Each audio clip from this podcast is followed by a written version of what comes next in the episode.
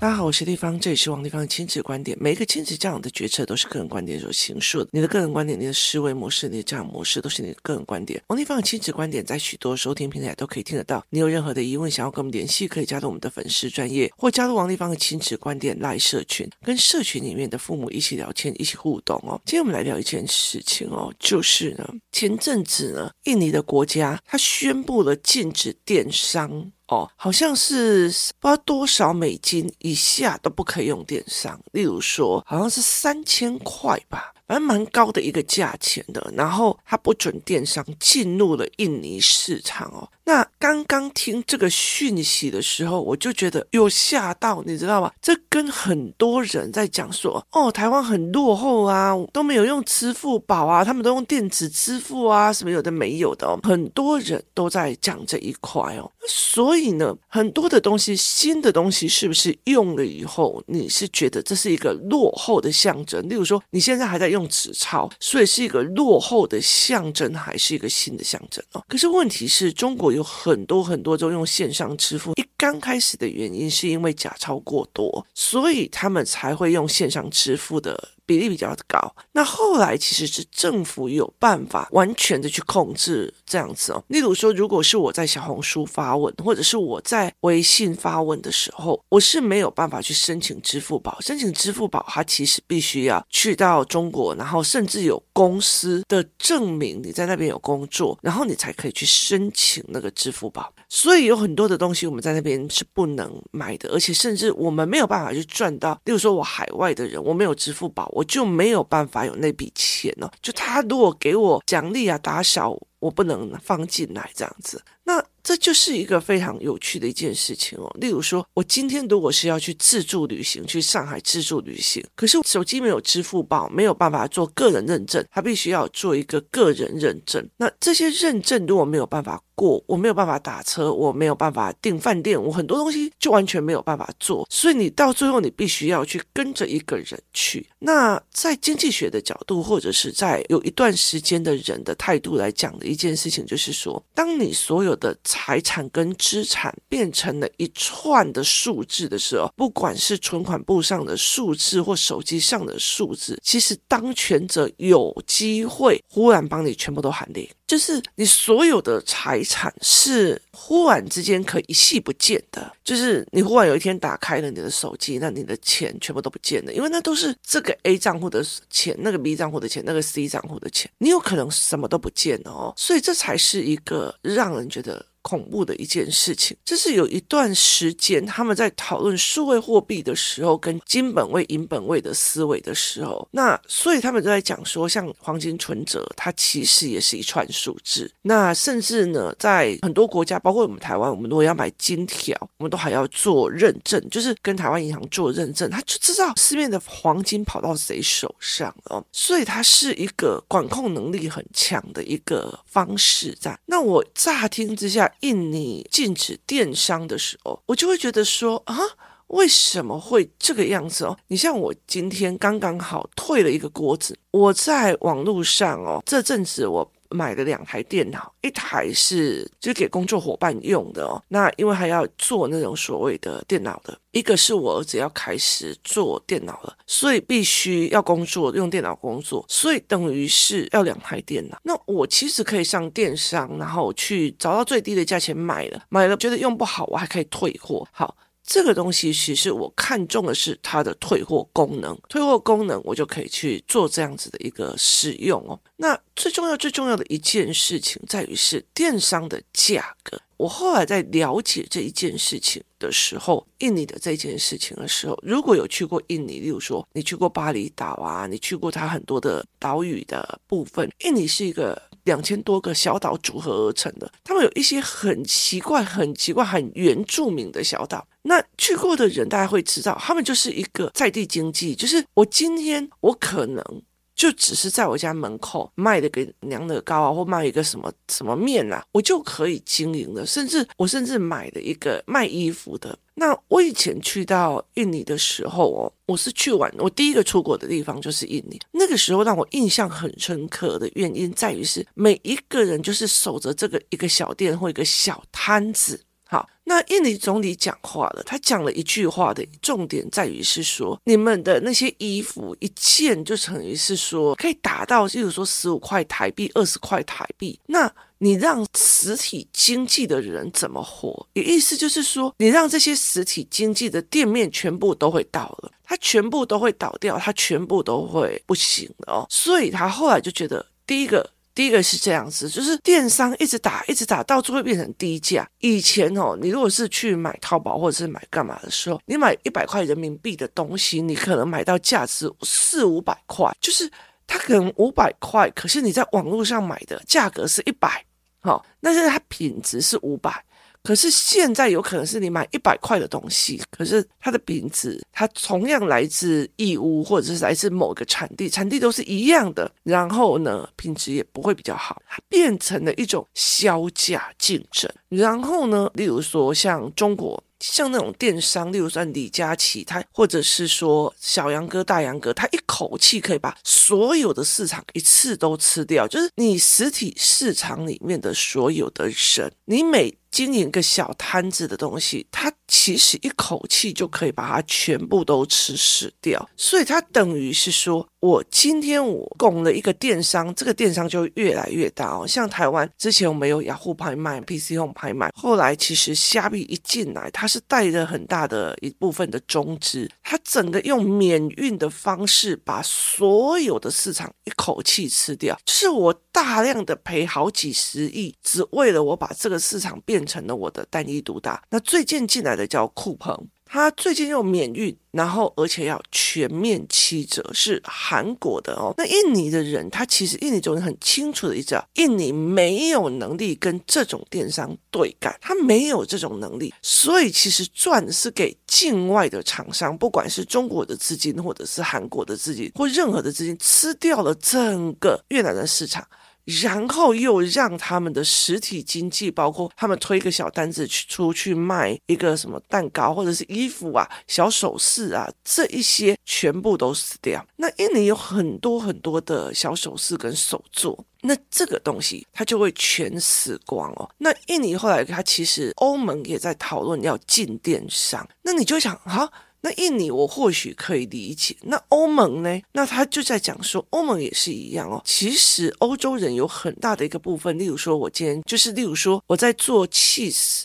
然后，所以我可能是一代一代一代传一代哦。他就是守着一块田地，然后或者是一个酪农场，然后就做火腿，然后或者是做酪农这样。那欧洲其实又比较北边的时候，它其实很冷。它其实很冷，然后有时候冬天就灰灰阴阴的，所以它耶诞节或干嘛，它会把它弄得很漂亮，哦什么东西都把它弄得很漂亮才色。因为人在凉或冷的时候容易哀伤，所以其实他们会希望人们大量的走到商场，或者是他们很多的那种小镇市集呀、就是他鼓励你走出来，不要一直待在家里面，然后都不出门哦。那第一个是社交有问题，第二个是忧郁的问题很严重。然后自杀率也会很高，所以其实如果你又用电商，这对他们来讲是一个非常大的伤害，所以他们也在考量要跟印尼一样。那今天为什么我会讲这一个议题哦？就是我们会讲这个议题，就是。在很多很多的概念里面，我们没有因人而质疑或因地而质疑哦。例如说，好，台湾会不会取消电商这种东西？我觉得不太可能。那有些人就觉得说啊，对了，那民进党没有照顾我们这些实体商，好。可是我觉得台湾有一个非常非常大的特色，它就是很会应变，就是以前就是。当那时候台湾的经济不是很好，就是我们的农业没有办法喂养这么多人，包括从中国来的军队之后，我们就开放那种什么工厂，就是客厅级工厂，然后接下来就是工厂，然后我们的长一辈就已经很习惯，就拿一个我们说拿一个皮箱到世界各国跑，所以当市场变了，台湾的市场马上就会做成变化，然后马上就会千变化，这是市场活力的问题。好，那。跟他们的市场跟天气是完全不一样的。所以，其实对我们来讲，其实保有这种活力是一件事情。但是政府也慢慢的有常常就例如说，尽量不要让中资超过多少或外资超过多少来保护本国。那其实像泰国也是这个样子，他例如说他不愿意让你一直买我的土地，就是例如像越南，他现在有很多的土地都是外资进去买，我就不让你去一直买我的土地这样。那很重要的一件事情在于是说。好，我知道说今天台湾的教育系统可能适合某一部分的孩子，不适合另外一部分的孩子。可是其实很多人只是用单一价值哦，你们没有支付宝，所以你们就是落后；你成绩考不好，所以你就是不喜欢读书。用这样的单一价值去用，用这样的单一价值去要求评断，而没有因为我的。小孩的思维结构，我的小孩的模式，或者是我的小孩的思考逻辑，跟他家庭的逻辑，而去做一件事情，就是他并不是这样去思维的，他并不是这样去思维的哦，所以。它是一个那种有没有，就是我今天有没有跟上的这种思维，就是我今天有没有被跟上了，我今天有没有被用上了的这一块的思维，我是不是被重用了？我是不是被喜欢了？就是地方喜不喜欢我的小孩啊？隔壁他们在学这个，我也要学。例如说我在讲媒体识读或者部落格，那就很多人来跟我讲说，那我的小孩可以上吗？我的小孩可以上吗？那我就会认为，觉得是说。就是你要去看，如果你今天一个很小的事情，例如说，我都已经跟你讲说你的小孩交友状况有问题，可是你没有去处理这件事情，越来越恶化，那。其实，如果我让他进入了媒体识读跟部落格东西的时候，他其实拿着 pad 或者是拿着 notebook，他也是一直在玩那些所谓的，他去 Google 他想要的，他去做他想，反而变成一种他的所谓的犯罪工具，或者是所谓的颓废工具哦。那如果你的孩子并不是一个思考性的，他并不喜欢想要思考了，那。他就会，例如我回到家，我压力很大，我压力很大，我压力很大，爸爸一直骂，妈妈一直怎样，然后家里没有人跟我聊天，所以他会用用这台 Pad 或者是用这个手机开始去划那些很奇怪的 YouTuber 啊，或者是那些像六年级开始寻找什么叫做 A 片，什么叫做自慰，他们会开始做这一块的事情了。好。重点在于是，我就算教了，家里有人可以陪着他一起上来嘛。那如果没有，何必呢？就是就一样这样子上来就好了。所以对我来讲，我体力有限，我也能力有限哦。所以例如说好了，例如说最近在讲媒体识读，他们就跟我讲说。我我觉得这是个样子哦。你今天会去找一个生物学的人谈生物，你会去找一个医学的人谈医学，那你不可能说你一个医学的博士还要跟一个什么都不懂医学的开始从头解释，只为了要去上他的什么高阶的生物的奥林匹克。那这种东西其实还很累。那很多的时候，我就会说，我会先把学习营的先带来，因为他们对我来讲已经有已经有信任了。然后我会去挑选，爸爸妈妈也很会跟孩子聊或愿意改变的，而不是那种你跟他讲哦，那我跟他爸爸讲，叫爸爸跟他讲，就是很多的时候就是丢的，就是学会那种丢给别人这样子在做的。那所以其实对我来讲，孩子的不同其实是。让我决定的一个很大的一个关键，就这个孩子的不同，让我觉得很大的关键。例如说，有一个人就跟我讲说，为什么我会收这个孩子来做所谓的部落格写作思维？那我就跟他讲说，不是，因为他很认真。然后他就说，所以他是一个很认真的孩子，所以你才要收他。我说不是，是因为他太认真了。他读书方法是所有的东西就狂读。他没有整理、剔除跟所谓的抓重点的能力，所以他以后会非常非常的痛苦，因为他会读，一直拼命的读，一直逼自己，然后可是他抓不到脉络，这个孩子会非常非常的痛苦。所以我在做部落格的这些思维跟媒体的思维，我有很大一个部分是在用所谓的阅读法跟所谓的书写法，带着他们一样一样的去把自己的思考脉络理清楚，而成成为一种书写的一个风格跟思维，所以这才可以有办法帮到他，要不然这个孩子到最后会变开。